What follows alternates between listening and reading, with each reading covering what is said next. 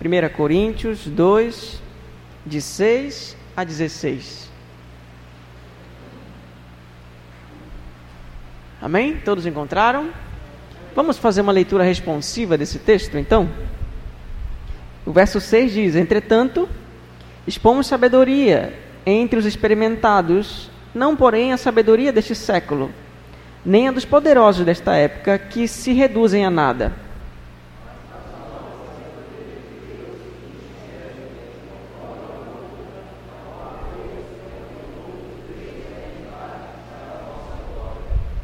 Sabedoria essa que nenhum dos poderosos deste século conheceu. Porque se a tivessem conhecido, jamais teriam crucificado o Senhor da glória.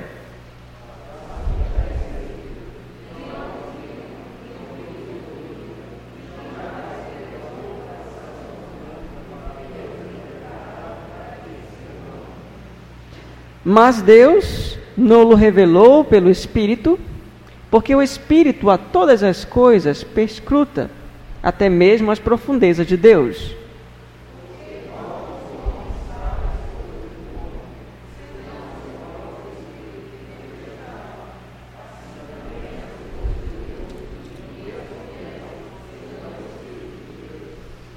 Ora, nós não temos, não temos recebido o Espírito do mundo, e sim o Espírito que vem de Deus para que conheçamos o que por Deus nos foi dado gratuitamente.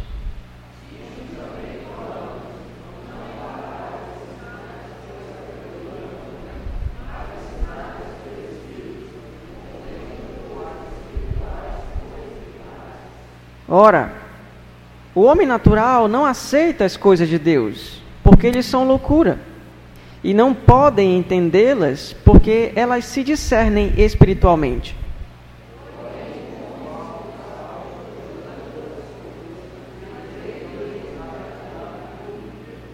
Pois quem conheceu a mente do Senhor, que o possa instruir? Nós, porém, temos a mente de Cristo. Vamos orar. Pai, nós te rendemos graças mais uma vez, porque o Senhor é bom, a sua misericórdia dura para sempre. Te damos graças, Senhor, por termos a tua palavra aberta diante de nós, por tê-la, Senhor, temos a oportunidade de aprender mais do Senhor. Mas nós reconhecemos as nossas limitações. Eu reconheço as minhas. Meus irmãos devem reconhecer a deles. Nós pedimos então que o Senhor nos abençoe. Fale conosco, apesar de quem somos e apesar dos obstáculos que temos. Que teu Espírito Santo fale ao nosso coração. Mais uma vez, nos ensinando sobre a tua palavra e a tua vontade. E que saiamos daqui desafiados a vivê-la para a glória do Senhor. Em nome de Jesus. Amém.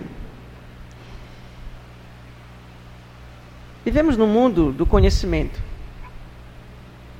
Em todas as partes do mundo, pessoas têm acesso a vasta carga de conhecimento através de alguns cliques ou de alguns toques. Nunca houve na história da humanidade um acervo tão vasto e disponível de conhecimento. O Google é o cara do conhecimento. Quando não sabemos de muita coisa, vamos lá e consultar o Google. De certa maneira, ele é a pessoa mais consultada em todo o mundo.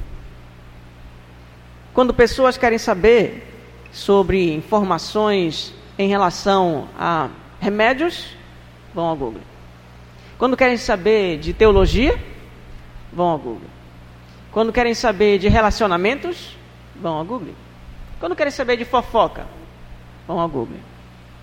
Parece que esse cara é mais conhecido do que qualquer outra pessoa que possa existir na atualidade. Essa ferramenta, de certa maneira, de informações, ela tem feito com que muitos de nós confundamos uma coisa: conhecimento não é sabedoria. Sabedoria não é a mesma coisa que conhecimento. É possível que pessoas conheçam muita coisa.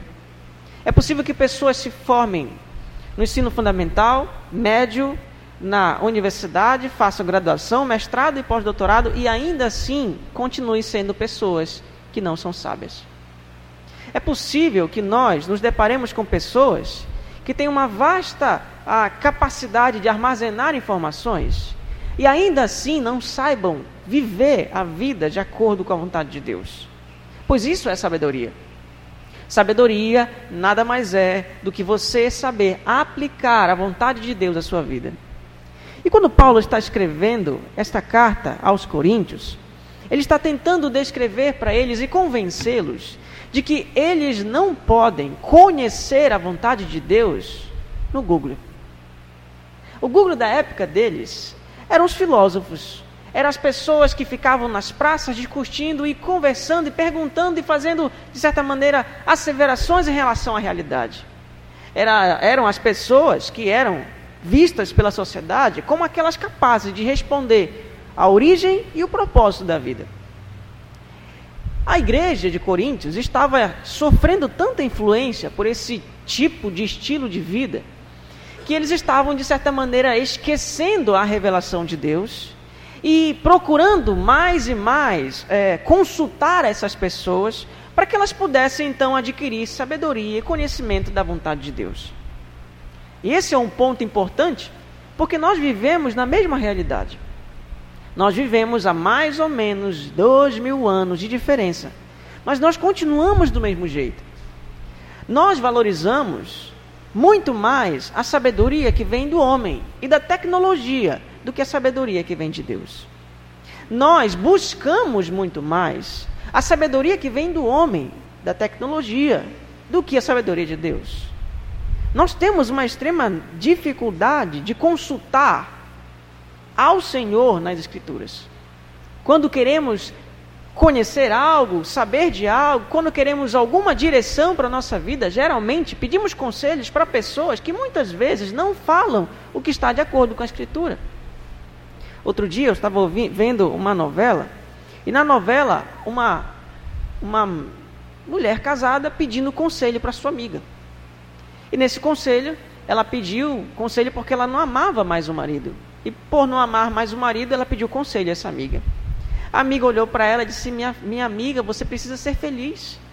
Você precisa é, valorizar a você mesma. Você precisa amar a você mesma. Então dá uma solução para esse caso. Separa e casa com outra pessoa que você encontre felicidade. É esse tipo de conselho que muitas vezes pessoas do mundo estão dando. Mas não só as do mundo. As de dentro da igreja também estão. E por que, que dão esse tipo de conselho? porque não conhecem a palavra de Deus. Não sabem, ou não adquiriram, não receberam, não absorveram as informações da Escritura. E por que, que isso não acontece?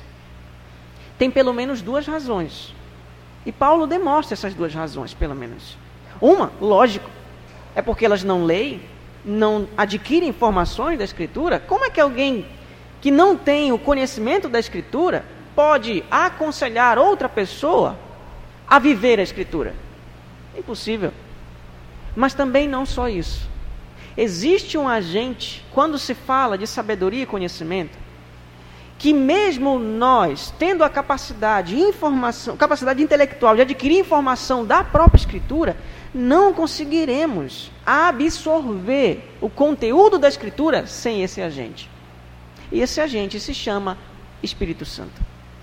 E é sobre isso que Paulo está falando aqui. Paulo está descrevendo para os coríntios a sabedoria de Deus. Ela é exposta na pregação, quando a pregação da cruz é anunciada, ela é exposta, porém, somente pessoas que recebem o Espírito conseguem absorver essa vontade para a sua vida. Portanto, é importante a gente ter de início essa, esse divisor de águas. É possível que você me ouça durante uma hora e saia daqui ouvindo informações que eu falei de Paulo, falei de Coríntios e falei de, falei de muitas aplicações, e ainda assim não ter absorvido nada do que eu falei. Esse é um ponto importante. É possível que nós nos deparemos com a pregação, é possível que nós saibamos o que está escrito e as lições que estão descritas, e ainda assim isso não ser recebido por nenhum de nós. Portanto, se existe um conselho que eu posso dar de início para todos nós, é lembrarmos de que sentados nessa cadeira, ouvindo a pregação, precisamos estar orando e dizendo: Senhor, se o Senhor não falar comigo, eu não conseguirei ouvir a voz da tua palavra. Se teu Espírito Santo não agir no meu coração e não tirar tudo aquilo que está atrapalhando a minha vida de viver a tua vontade, eu sairei daqui do mesmo jeito. Esse é um ponto muito importante. Porque nós reformados somos tendenciosos a olhar para a Escritura com a cabeça. Somente. Esquecemos que além do conhecimento, da intelectualidade, nós precisamos estar ainda assim em inteira dependência do Espírito para que ele aplique isso no nosso coração. Portanto, isso é muito importante que de início você perceba, apreenda e compreenda. Se há algo que você precisa fazer, sentado agora, me ouvindo, é orar. Orar para que o Senhor, para que o Espírito Santo, que eu creio que você tem, aplique isso que você vai ouvir agora na sua, na sua vida. E caso você não tenha, pode ser que o Senhor hoje lhe agracie com essa graça a graça de ter o Espírito. Então eu convido você a pensar nesses dois momentos. Verso 6 a 9, Paulo mostra que a sabedoria de Deus é exposta na pregação da cruz. E verso 10 a 16, Paulo mostra que a sabedoria de Deus é revelada pelo Espírito. Olhe para a sua Bíblia e eu vou explicando alguns, algumas coisas e vamos tirando algumas aplicações para nós. Verso 6 diz assim: Entretanto, expomos sabedoria entre os experimentados não, saber, não, porém, a sabedoria deste século, nem a dos poderosos desta época, que se reduzem a nada. Quem são esses experimentados? Bom, quando Paulo usa esse termo experimentados, havia na cultura, na, no entendimento dos coríntios, que ah, existia um grupo seleto de pessoas capazes de discernir a vontade de Deus e, em contrapartida, lógico, outro grupo que não tinha essa capacidade. A esse grupo que se achava capaz, digamos assim, Paulo está se direcionando ou usando um termo que eles usavam. Olha, nós somos os capazes. Eles faziam isso, eles usavam esse termo. Enquanto outros irmãos não eram capazes. E aí Paulo então usa esse termo para aplicar esse termo não para dividir grupos na igreja, os que são capazes e os que não são. Quando Paulo usa esse termo, expomos sabedoria entre os experimentados, ele está fazendo uma distinção, sim, mas não entre os irmãos da igreja, e sim entre a igreja e os que estão fora da igreja. Duas coisas. Quando ele usa a palavra experimentados nesse texto, ele vai desenvolver isso um pouco melhor adiante ele está fazendo uma divisão. Ele está dizendo: os experimentados são todos os cristãos que receberam o Espírito Santo. E quem não é experimentado? São as pessoas que não são cristãs. Então, nesse contexto, eu queria deixar claro que a intenção de Paulo ao usar esse termo não é dizer uns são mais espirituais, outros menos espirituais. Não é essa a ideia aqui. Apesar dele fazer isso um pouco mais adiante no capítulo 3, capítulo 4, mas aqui Paulo está dizendo: expomos sabedoria entre todos os cristãos. E ele diz que sabedoria que ele expõe. Ele diz: não, porém, a sabedoria deste século. Ele já falou isso para nós já alguns domingos atrás. Eles estavam, os coríntios estavam valorizando demasiadamente a sabedoria humana, a ponto de acreditar em filosofia e estar desprezando a revelação. E Paulo está dizendo: esse povo, esse conhecimento, isso que vocês estão buscando, não é sabedoria. A sabedoria deste século não é a sabedoria de Deus, nem do século de Paulo, nem do nosso século. Ele diz também, nem a sabedoria dos poderosos dessa época. Não são as pessoas que estão na hierarquia, no, no ápice da sociedade, que são mais sabidas, mais entendidas, mais conhecedoras da realidade. Não são elas. Não é esse tipo de sabedoria que estamos falando, Paulo diz. Essa sabedoria se reduz a nada. Quando nós deparamos, então, com o que Paulo está dizendo, Paulo mostra que a sabedoria de Deus é exposta a todos que são verdadeiramente salvos através da mensagem da cruz. Por que mensagem da cruz? Se você voltar um pouquinho comigo, no capítulo 2, Paulo já disse isso. Lá no verso 18 até o verso 25, se você olhar na epígrafe lá da sua Bíblia, está dizendo a mensagem da cruz. E é de lá que Paulo vem trazendo essa lógica. A mensagem que ele tem não é para o mundo sabedoria, é loucura. E então ele diz no verso, verso 6 do nosso texto que essa sabedoria é que ele expõe. E essa sabedoria é experimentada, parece redundante, mas é isso, é experimentada pelos experimentados ela é vivida, absorvida pelas pessoas que são salvas. Em outras palavras, como já disse, a sabedoria de Deus é exposta a todos que são verdadeiramente salvos através da fé na mensagem da cruz. Esse é um ponto importante, porque nós muitas vezes achamos que o simples fato de estarmos ouvindo um sermão, estamos aprendendo com o Senhor. Isso não é verdade. O simples fato de eu estar lendo a Escritura, nós estamos aprendendo do Senhor. Isto, apesar de ser necessário que esteja tendo conhecimento da Escritura, mas não é em si suficiente. Quer ver uma coisa? Eu peço que você vá com sua Bíblia lá em Marcos capítulo 4. E eu quero ler alguns versos com vocês.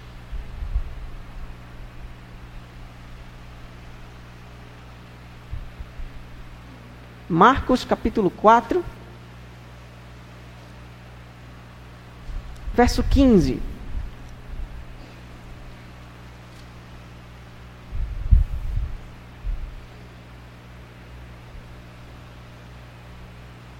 Quando Jesus conta a parábola do semeador, algumas pessoas ficam com ele, e essas pessoas que ficam com ele, além dos doze discípulos que ele já tinha, ele começa então a explicar, pelo menos esta parábola, ah, para que as pessoas que ficaram com ele entendessem. E aí ele fala, então, ilustrando, ah, através da parábola do semeador, o, qual o significado dessa parábola. E no verso 15, ele diz assim: São estes à beira do caminho, onde a palavra é semeada, e enquanto a ouvem, logo vem Satanás e tira a palavra semeada neles. Ele está falando de um grupo de pessoas que está tendo contato com a pregação do Evangelho dada por Jesus naquele momento, mas que não conseguem ouvir o que Jesus está dizendo. Por que, que eles não conseguem? Jesus mesmo esclarece. Porque vem Satanás e tira a palavra semeada neles. Esse é um ponto importante. Porque muitas vezes nós vemos e olhamos para uma parábola como essa e achamos que ela é muito simples, simplória para nós. Não. É possível que muitas vezes você já tenha me ouvido, já tenha presenciado eu esclarecer o que a palavra de Deus diz, e ainda assim não tenha absorvido nada por uma razão. Satanás não quer que você ouça. ele é um dos mais interessados em tirar sua atenção. Ele é um dos mais interessados em fazer com que nesse momento as suas pálpebras caiam. Ele é um dos mais interessados para fazer com que nesse momento o seu celular seja uma coisa muito interessante para você. Ele é um dos mais interessados em fazer com que a sua atenção Venha para a pessoa que está do seu lado. E não para a Escritura. Ele é um dos mais interessados em fazer com que você não absorva aquilo que está sendo ensinado. Nesse ponto, eu posso chamar que se isso acontece com você, uma das razões é porque você talvez ainda não tenha o Espírito Santo. Por quê? Porque Jesus mesmo vai dizer que aqueles que recebem a palavra no final e ela cai em boa terra, essas pessoas frutificam. Então Satanás só pode roubar, digamos assim, a semente da palavra daquelas pessoas que ainda não receberam o Espírito Santo. Segundo grupo, lá no verso 16 e verso 17, ele diz: Semelhantemente, são estes os semeados em solo rochoso, os quais, ouvindo a palavra, logo a recebem com alegria. Mas eles não têm raiz em si mesmos, sendo antes de pouca duração. Em lhe chegando a angústia ou a perseguição por causa da palavra, logo se escandalizam. Esse outro grupo é o grupo de pessoa que alegremente está com os ouvidos abertos, com os olhos vidrados em mim, recebem isso. Que palavra de Deus! Que coisa maravilhosa! Cinco minutos depois, essa palavra não surtiu efeito nenhum na vida deles. Por quê? Jesus diz que esse grupo é um grupo que não gosta de ver dificuldade na vida quando vê dificuldade na vida, começa a questionar então a bondade de Deus e se afasta de Deus. Esse grupo, como Jesus mesmo disse, não tem raízes mesmos. Esse grupo não consegue receber a palavra de Deus, apesar de tê-la ouvido. O terceiro, verso 18: Os outros semeados entre os espinhos são os que ouvem a palavra, mas os cuidados do mundo a fascinação da riqueza e as demais ambições, concorrendo, sufocam a palavra, ficando infrutífera. Esse outro grupo também me ouve, também ouve a explicação, a explanação da palavra e até fica atento. Jesus não usa o termo alegre, como ele diz no, no grupo anterior, mas é um grupo que recebe, ele diz. Semeados de palavra, ouvem a palavra. Mas o mundo é mais valioso, mais interessante para essas pessoas. Como o mundo é mais valioso, mais interessante para essas pessoas, eles não guardam aquilo que ouviram. Quando ele usa a fascinação da riqueza e demais ambições, é esse grupo que valoriza qualquer outra coisa acima da palavra de Deus. Esse grupo é caracterizado por pessoas que valorizam mais o prazer mais o lazer, mais o dinheiro, mais o status, mais o poder do que a Deus. Esse grupo ouve a palavra e não recebe. Mas existe o último grupo. E esse último grupo, Paulo diz, ou Jesus diz, esse último grupo, verso 20: Os que foram semeados em boa terra são aqueles que ouvem a palavra e a recebem. E a diferença é: frutificando a 30, 60 e a 100 por um. Ora, isso não são novos convertidos, como algumas pessoas falam. Se você creu, recebeu a palavra, você vai produzir fruto, vai trazer novos convertidos para o Senhor. Apesar disso ser verdade, mas não é isso que o texto fala.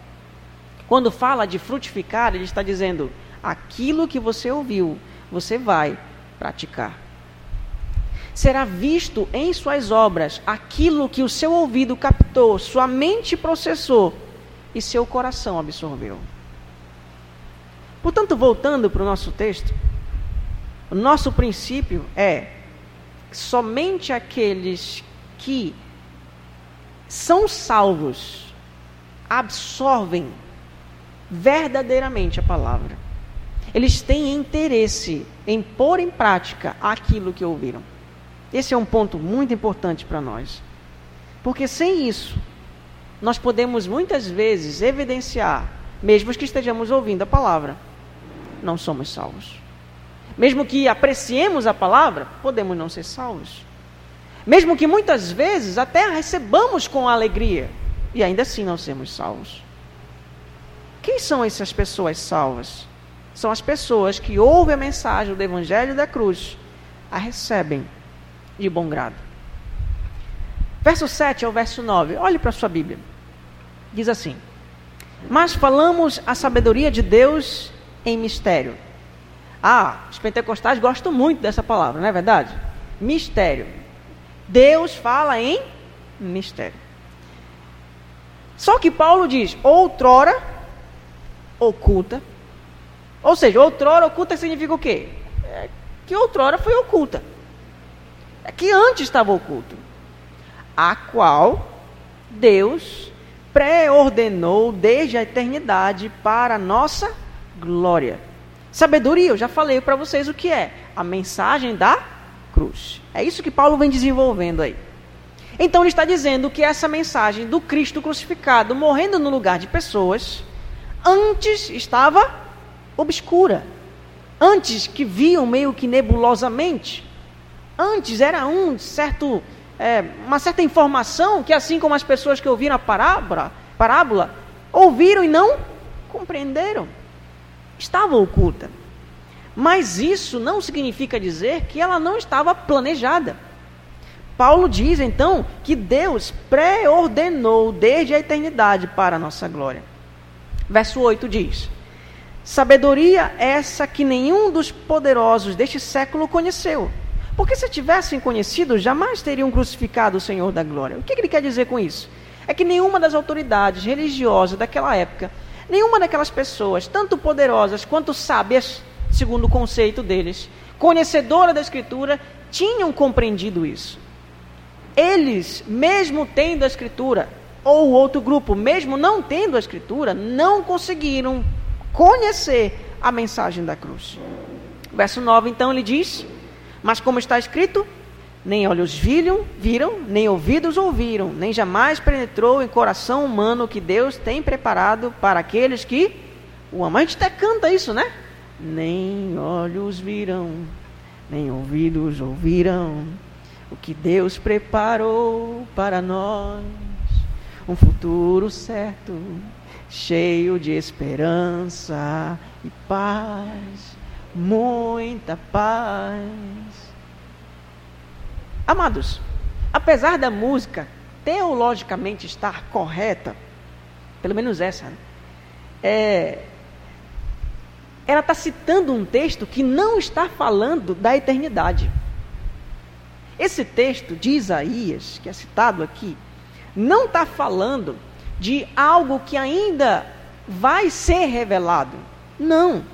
Esse texto que Paulo usa aqui, de Isaías, é mostrando que o homem, por sua própria capacidade, por seus olhos, por sua compreensão, por seus ouvidos, não pode conhecer a vontade de Deus ou o Cristo crucificado. Isso antes estava oculto, mas foi revelado. Esse plano da crucificação de Cristo foi pré-ordenado por ele. Somente Deus tinha esse conhecimento. Pessoas com sua intelectualidade, com sua leitura, não poderiam compreender isso sem que isso pudesse é, ter a revelação de Deus. Nesse ponto, o que eu quero destacar para você é um ponto importante. Por quê? Porque Paulo diz que esse mistério, que antes era mistério, que agora nós conhecemos, ele vai explicar isso no verso 10 esse mistério foi planejado por Deus. Um Cristo crucificado no lugar de pessoas foi um plano que Deus fez antes da fundação do mundo. Por que, que isso é importante para nós, como cristãos? A verdade que Paulo traz para nós é a seguinte, então.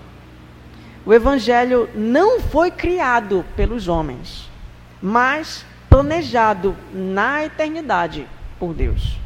Pastor, mas isso é muito claro? Nem tanto.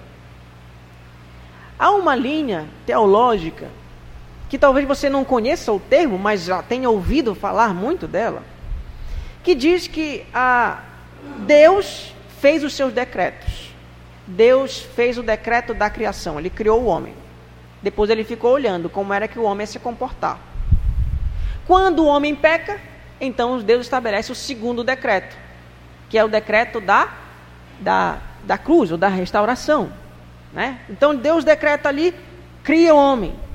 Deus permite que o homem seja, é, permite que o homem caia. Depois que Deus vê quem caiu aí, aí então Deus decreta então a, agora quem ele vai eleger. A partir do erro humano, ele vê no futuro quem vai crer e aí ele então decreta os eleitos. Ele escolhe as pessoas que serão salvas. E depois, ele já que decretou as pessoas que serão salvas olhando para o futuro, ele decreta então um provedor para essas pessoas, que é Jesus Cristo. Por que, que isso é importante para nós? É porque se você não percebeu, essa teologia, que poderia ser muito bem a teologia dos Coríntios, e eu creio que é a teologia de muitas pessoas hoje, é que ela diz o seguinte: Deus está fazendo seus planos a partir do que o homem decide. E esse é um ponto errado. A crucificação de Cristo foi planejada por Deus antes da fundação do mundo. Deus estabeleceu, sim, antes da fundação do mundo, que, de, que ele iria mandar o seu filho para morrer por pessoas. E isso não era o ajuste de seus planos. Você consegue conceber a ideia de um Deus que começa a projetar uma coisa? Tem um arquiteto? Tem um arquiteto. O arquiteto começa a desenhar, começa a desenhar lá a, um edifício, e aí coloca tubulação, energia, né, hidráulica, vai colocando lá, e aí depois ele manda construir, né? Manda construir, o pessoal ergue, todinho constrói, ficou faltando banheiro. Esqueceu o banheiro. O que, que o arquiteto faz? O, o, o, o dono da, da, da, da, obra faz? Tem que quebrar. Né? Começa a quebrar lá tudo, então você conseguiria confiar no arquiteto que desenha tudo para você e que depois esquece de algo essencial para a construção?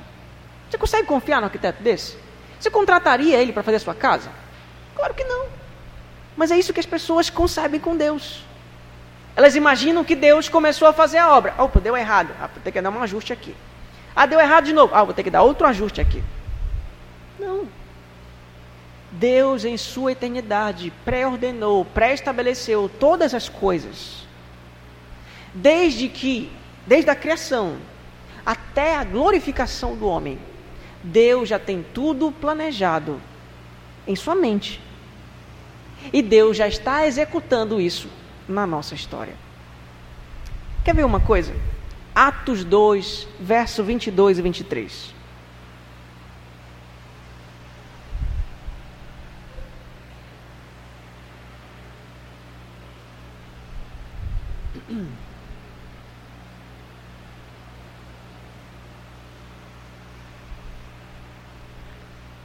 Diz assim: Atos 2, 22 e 23. Varões israelitas, atendei a estas palavras. Jesus, o Nazareno, varão aprovado por, aprovado por Deus diante de vós, com milagres, prodígios e sinais, os quais o próprio Deus realizou por intermédio dele entre vós, como nós mesmos sabeis, sendo este entregue pelo determinado desígnio e presciência de Deus, vós o matastes, crucificando-o por mãos de iníquos. Antes da fundação do mundo, Deus já tinha ordenado, planejado que Cristo iria ser crucificado para salvar um homem que ele permitiria cair. Deus não está fazendo ajustes na história. Deus está, sim, sempre e sempre esteve no controle de todas as coisas. Conceber isso, entender isso é essencial para nós. Porque o fato de, da providência de Deus é uma reflexão muito grande. Você está aqui, sentado nessa cadeira, não foi uma ordenação de Deus. Você veio por sua própria vontade. Deus permitiu que você escolhesse. Deus permite que nós escolhemos coisas.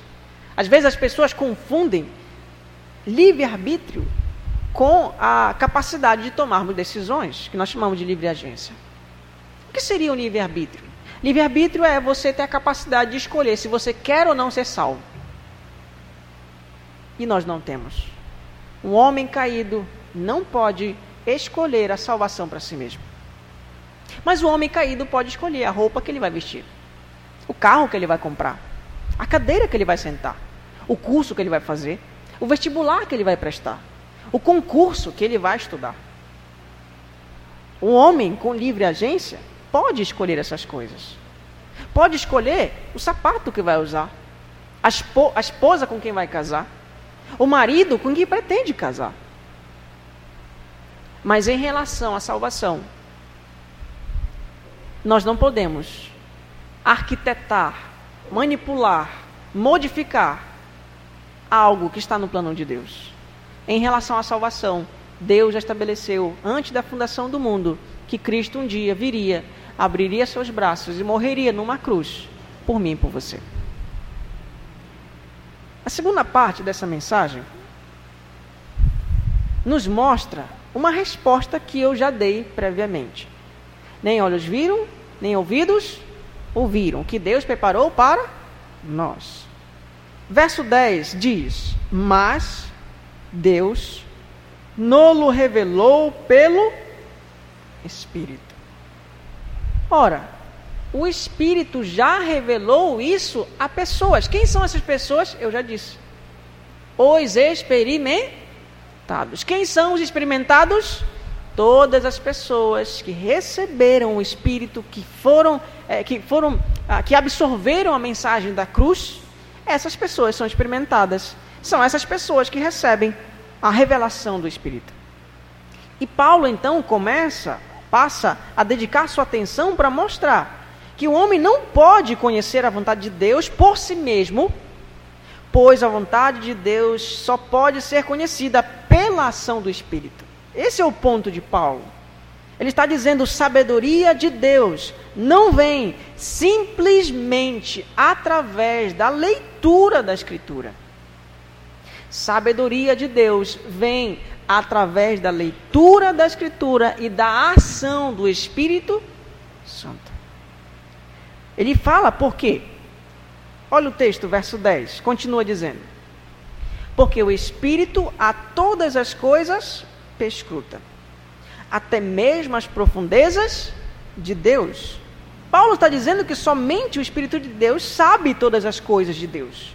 Todo o conhecimento, toda a ciência, toda a informação humana, também o Espírito sabe. O Espírito Santo é a pessoa, não somente ele, mas Deus Pai, Deus Filho também sabem. Mas Paulo está destacando que o Espírito Santo sabe todas as coisas do homem de Deus. Ele conhece tudo, toda a ciência, toda a informação, sobre Deus, sobre os homens, são conhecidas pelo Espírito. Somente ele conhece todas as coisas. E também Paulo destaca as profundezas de Deus. Verso 11 diz: Porque qual dos homens sabe as coisas do homem, senão o seu próprio espírito que nele está? Então Paulo faz uma comparação. Você não sabe o que está no seu coração, no seu pensamento agora, nesse exato momento? Claro, só você que sabe, eu não sei, Deus sabe também, mas você que sabe. Paulo então diz assim: como você sabe, assim também o Espírito Santo sabe. Ele usa então essa comparação. O espírito do homem sabe das coisas do homem, o espírito de Deus sabe as coisas de Deus. Verso 12: Ora, nós não temos recebido o espírito do mundo e sim o Espírito que vem de Deus. A ideia aqui é que todos os experimentados, aquelas pessoas que creram na mensagem da cruz, as pessoas salvas, são salvas porque receberam o Espírito Santo. Essas pessoas não precisam de um segundo ato, não precisam de um segundo batismo com o Espírito. Já tem ele. Ele não pode ser derramado sobre elas, porque elas já têm eles morando em si mesmo. Elas receberam esse Espírito. Continuando o verso 12, diz: Qual o propósito delas terem recebido esse Espírito? Olha o verso, verso 12, o restante dele diz: Para que conheçamos o que por Deus nos foi dado gratuitamente. O que, que por Deus nos foi dado gratuitamente?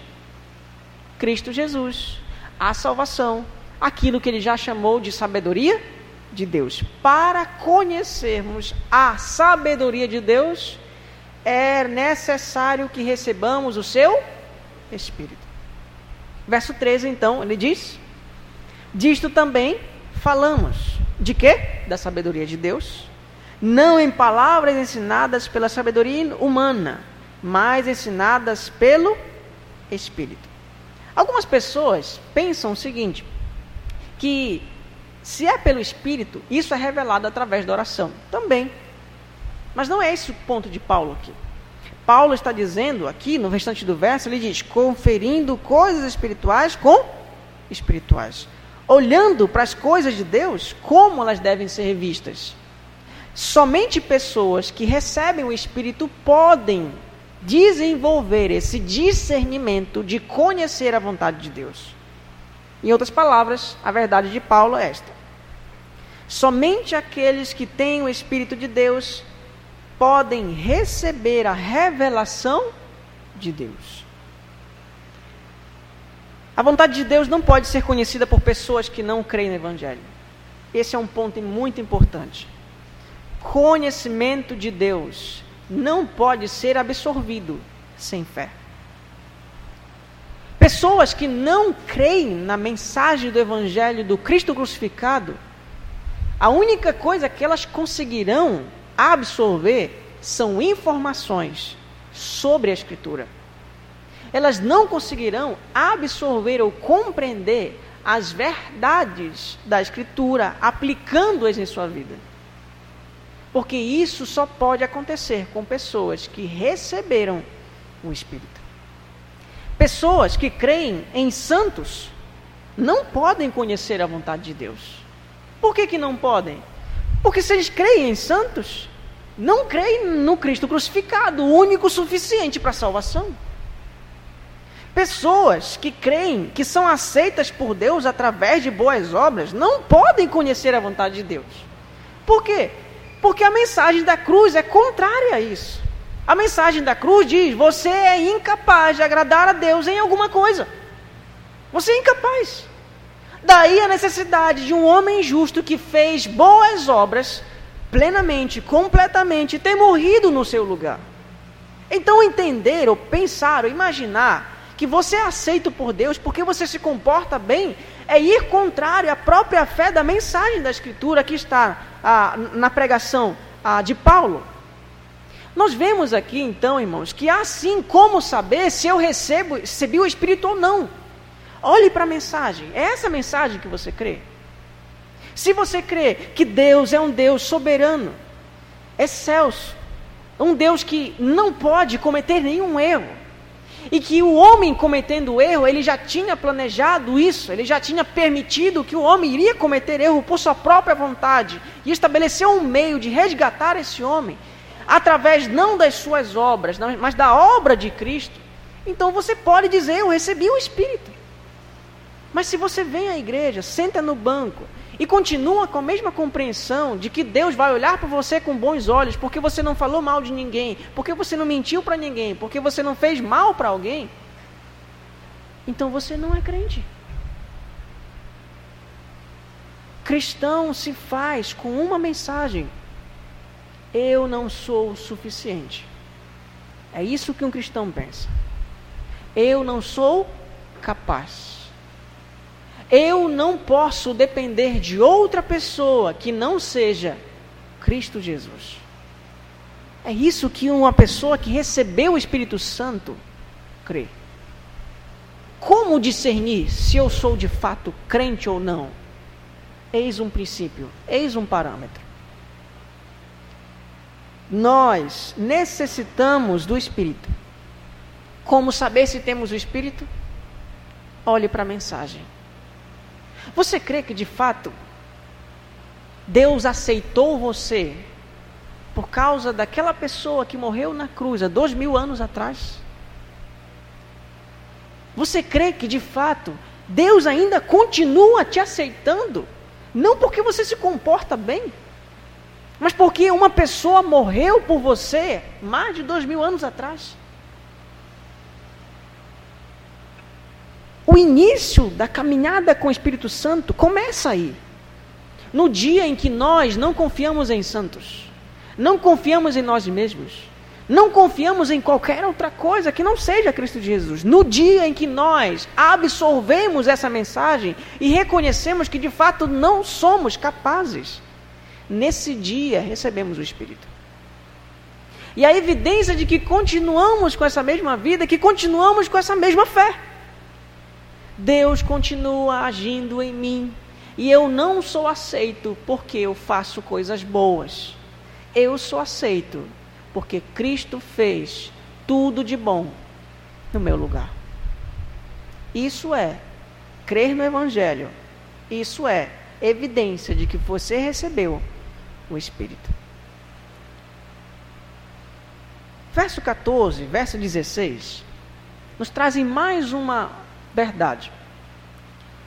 Se sabemos que somente o Espírito pode revelar a vontade de Deus, e que ele faz isso apenas àqueles que creram na mensagem da cruz, aos salvos, em outras palavras, agora, do verso 14 ao 16, Paulo mostra o meio pelo qual o Espírito revela a vontade de Deus. Olha o verso 14. Ora, o homem natural não aceita as coisas do Espírito de Deus, porque eles são loucura. É exatamente isso que estava acontecendo com muitos coríntios. Muitas pessoas, filósofas da época, ouviam o evangelho e diziam: Isso é inconcebível. Que um filho de um carpinteiro tenha morrido numa cruz seja o salvador da humanidade. Não dá para mim. Eles diziam. E Paulo diz: É normal. Se não receberam o Espírito Santo, isso é loucura para eles. E ele continua dizendo: E não podem entendê-las, porque elas se discernem espiritualmente. Pessoas que não têm um Espírito não podem ser espirituais não podem desenvolver um pensamento ou uma, uma prática de acordo com a Escritura, porque pensam de forma carnal e não de forma espiritual. Verso 15: Porque o homem espiritual julga todas as coisas, mas ele mesmo não é julgado por ninguém. Deixa eu compartilhar um erro com vocês que eu cometi há mais ou menos uns. Peraí, 32. 15 anos atrás. Teve uma vez que um, um grande homem da igreja que eu participava, é um, de certa maneira um irmão muito muito envolvido com a igreja, né? Pregava, cantava, evangelizava. Uma vez ele se chateou com um pastor. O pastor teve uma discussão lá com ele. Na minha compreensão, o pastor estava errado. Naquele momento, eu posso estar errado também nessa avaliação. Mas aí o que aconteceu? Esse irmão se chateou com o pastor e saiu da igreja saiu da igreja.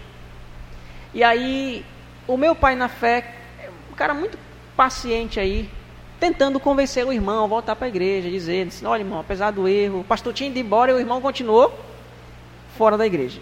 Tentando convencer lá o homem e tal. Ele dizia que não, que não queria voltar, né, porque ele sabia, entendia que Deus, é, que ele não tinha cometido erro diante de Deus, né, por aí vai. Aí eu lembro que eu cheguei no meio da conversa. E aí eu usei esse texto. O homem espiritual julga todas as coisas. Mas ele mesmo não é julgado por ninguém. O que foi que o irmão que estava fora da igreja entendeu? Que ele estava certo. Que ele é espiritual. A gente tira texto fora de contexto e faz isso. E eu realmente cometi esse erro. Eu me lembro até hoje disso. Quando eu comecei a fazer seminário, que eu comecei a aprender um pouco mais, eu disse, não dá para voltar mais no tempo. Graças a Deus, esse irmão é crente, está na igreja de volta, é um dos líderes da igreja atualmente. Pela misericórdia de Deus, lógico, Deus está um momento de erro ali em sua vida, mas às vezes as pessoas tentam usar esse texto justamente para dizer o seguinte: olha, ninguém pode me julgar. Por quê? Porque eu sou espiritual. E por eu ser espiritual, só Deus que pode me julgar. Pessoas usam esse texto, esse, esse, esse verso, para justificar isso, mas ele não está falando disso. O que o texto está dizendo é o seguinte: ah, porém o homem espiritual discerne todas as coisas. Que todas as coisas são essas?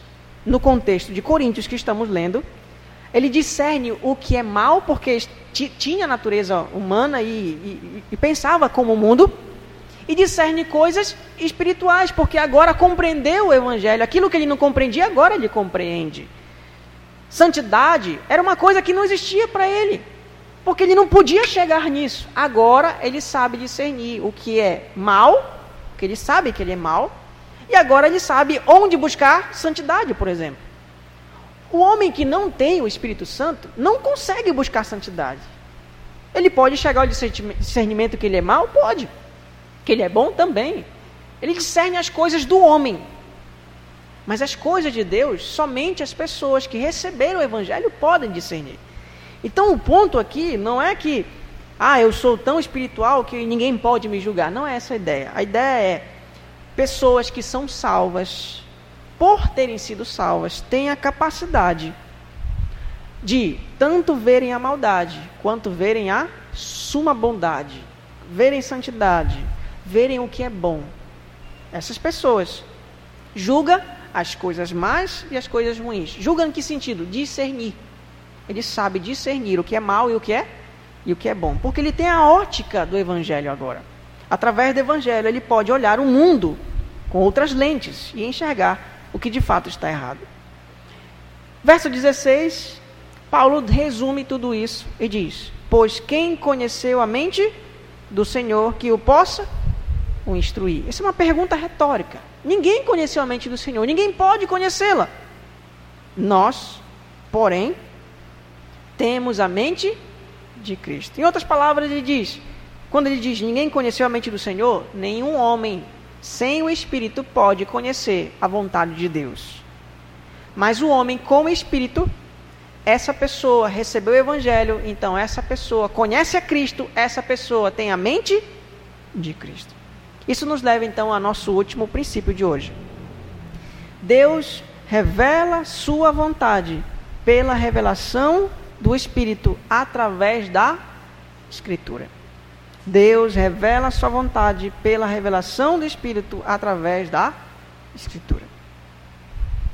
Pessoas que acreditam na revelação de Deus através da natureza não podem conhecer a vontade de Deus. Você já conheceu pessoas assim? Que elas olham para a natureza e dizem: Olha, Deus está ali para mim. De fato, tem coisas sobre Deus ali. A palavra de Deus diz que a revelação que nós chamamos de geral, a criação, ela é suficiente para dizer que existe um Deus. Mas ela não é suficiente para dizer o que Deus quer que você faça. Deu para entender? Pessoas estão confundindo o que é conhecimento de Deus. Deus não pode ser conhecido por contemplar a natureza. Pessoas não podem conhecer a vontade de Deus ou se relacionar com Deus através de uma árvore, de um rio, da praia ou coisa parecida. Não podem porque a vontade de Deus não está revelada na natureza.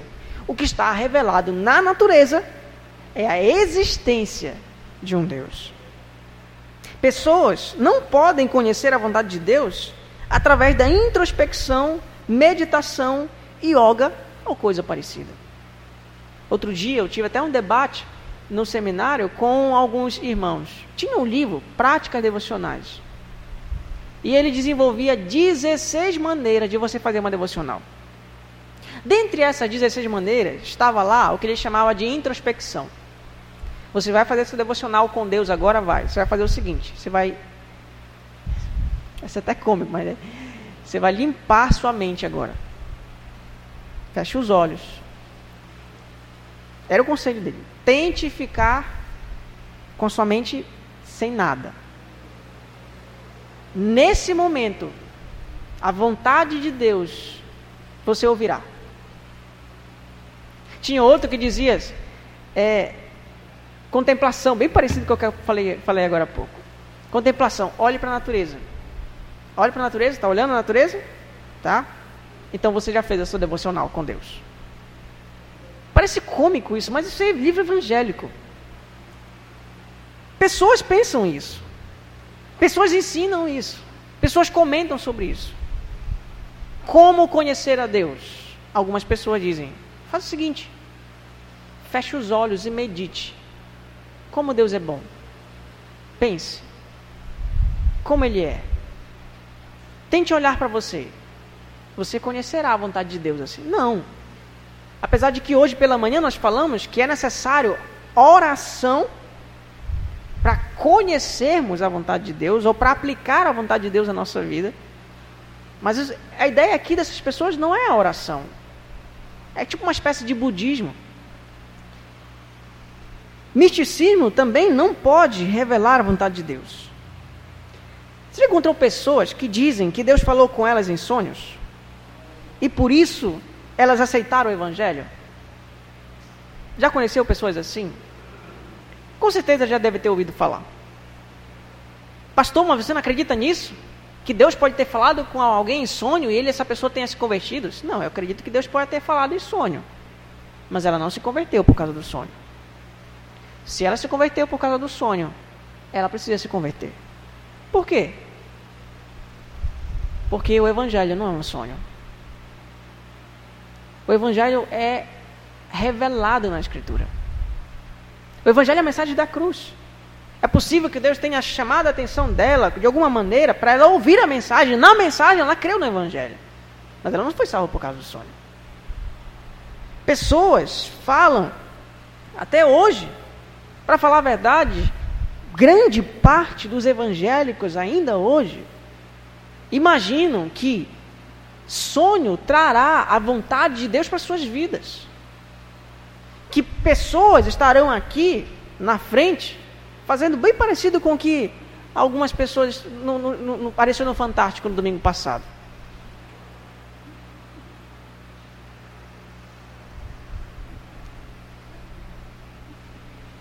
Você viram no domingo passado? Não? Alguém crê, né? Que Deus faz isso. Que ensina que fala com os mortos, os mortos trazem mensagem para ele, e aí ele escreve aqui e aí entrega a mensagem para a pessoa. Pessoas não creem nisso, mas desenvolvem o mesmo tipo de pensamento dentro da igreja. Deus vai falar com você de uma maneira mística. Não. Deus vai falar com você através da Escritura. É isso que ele faz. Não, pastor, você não acredita em sonho? Eu acredito que Deus pode falar em sonho. Mas a vontade dele para você não será dita no sonho.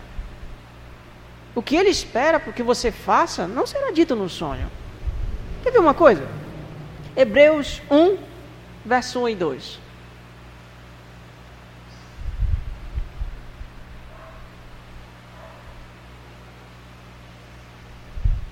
Hebreus 1, verso 1 e 2.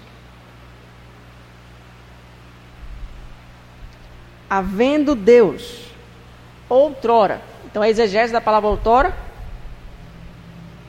é outrora, antes, né? Falado muitas vezes e de muitas maneiras aos pais pelos profetas. Nestes últimos dias, e quem é um bom teólogo sabe que últimos dias faz referência à ascensão de Jesus até a sua volta. Nos falou pelo Filho, a quem constituiu herdeiro de todas as coisas, pelo qual também fez o universo. Deus usou os sonhos para falar com os homens? Usou. Mas ele mesmo diz aqui: que não usa mais. Como ele revela a sua vontade para a sua igreja? Através do seu filho. E quem é seu filho? Você conhecerá na Escritura. Sem a Escritura é impossível conhecer quem é Jesus, para que ele veio e o que ele espera que o homem faça. Sem a Escritura é impossível saber o que Deus quer que você faça. É possível que você continue sendo um crente sem a Escritura. Mas você não será um crente maduro, saudável, um crente avivado, espiritual, cheio do Espírito, sem a Escritura. É impossível. Porque Deus revela a sua vontade para nós através da Escritura. Algo mais prático para a gente. Você tem interesse de conhecer a vontade de Deus na Escritura? Durante a semana, você pesquisa mais o que Deus diz aqui ou o que o Google pode falar para você no celular? Você tem mais interesse de ouvir as histórias que o homem conta nas novelas, nas séries, ou as histórias que Deus conta na Escritura? Você gosta mais de absorver, compreender o que Deus espera que você faça para viver no mundo, ou o que o mundo espera que você faça para viver no mundo? Amados irmãos, no mundo onde pessoas buscam conhecimento, o Senhor nos convida a ter sabedoria. Sabedoria estão nas páginas das Escrituras, aplicadas ao nosso coração, através do Espírito. Por isso, nós precisamos ler a Escritura e orar. Conhecimento de Deus só vem através desses meios. Deus revela a sua vontade para mim e para você assim. Você quer conhecimento ou você quer sabedoria? Você pode ter os dois. Mas os dois não podem estar no mesmo nível de prioridade. Ou priorizamos conhecer a vontade de Deus e sermos sábios com a sabedoria de Deus, para vivermos no mundo que tem um vasto conhecimento e que pode muito bem influenciar a nossa vida através desse conhecimento. Ou então nós seremos influenciados pelo conhecimento e deixaremos de lado as Escrituras. Esse é um convite que eu faço para você. Nós temos investido muito no conhecimento do Senhor através da Escritura. E eu não tenho dúvida de dizer para vocês que vocês são, não por causa de mim, mas por causa da graça do Senhor, privilegiados. Sabe o que me chamou a atenção muito nessa semana? Lá na minha terra, na cidade onde eu, onde eu cresci, falar a verdade. Estava acontecendo uma festa religiosa, onde pessoas saíam de todos os cantos do estado para estar às seis horas da manhã numa procissão. Para poder demonstrar a sua fé, sua gratidão a alguém que nem deve ser crido e nem pode receber gratidão. E nós, que conhecemos a Deus, que absorvemos Sua vontade através da Escritura, pelo Seu Espírito, por que, que nós não conseguimos chegar aqui às nove, às dezoito, às sete e meia? Por quê? Será que a mensagem da cruz é interessante para a gente? Será que de fato nos alegramos em conhecer o Senhor? Será que o Senhor é prioridade para nós? Deus quer compartilhar ainda mais de Sua sabedoria com você. E Ele está convidando você para isso convidando você não mais para ser escravo da idolatria, do misticismo, do paganismo, do umbandismo, do budismo, mas para ser livre em conhecer a sua vontade, para que através disso você experimente um íntimo relacionamento com Ele, conhecendo cada vez mais a Cristo. Esse é o convite que Ele faz para você hoje. Ele quer compartilhar sabedoria dele com você. A pergunta é: você quer recebê-la? Você quer abraçá-la? Com alegria? Com prazer?